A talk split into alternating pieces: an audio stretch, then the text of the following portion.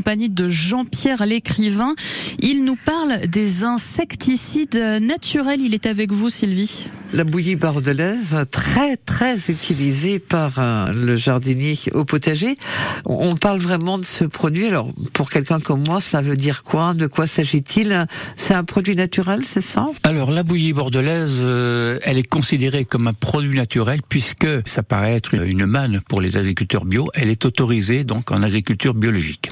Alors sous certaines réserves et sous certaines euh, réglementations qui limitent donc son utilisation. Mais la bouillie bordelaise c'est un produit euh, très connu, très ancien. Bordelaise parce que euh, son origine, je pense que c'était surtout euh, dans les vignobles.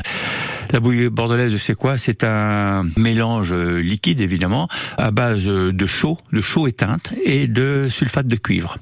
Voilà, donc c'est un produit qui est très utilisé dans les vignobles, bouillie bordelaise, dans les vergers, et qui est essentiellement fongicide, c'est-à-dire que ça évite les moisissures, les pourritures, du genre milieu et autres.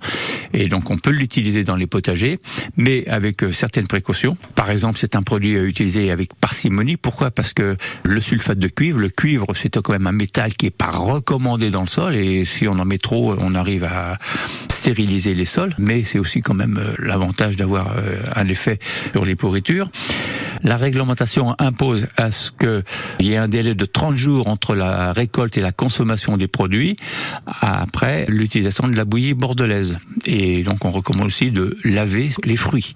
Par exemple les tomates, je sais que les tomates, euh, quand il y a vraiment des grosses poussées de mildiou, la bouillie bordelaise peut représenter une sorte de solution. Mais surtout euh, ne consommer des tomates euh, que dans un grand délai après avoir répondu cette bouillie bordelaise.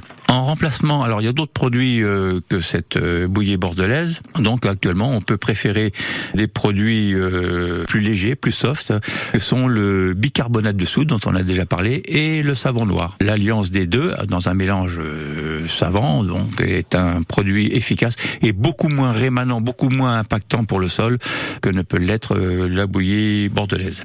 Et on retourne au potager avec vous ce week-end, Sylvie.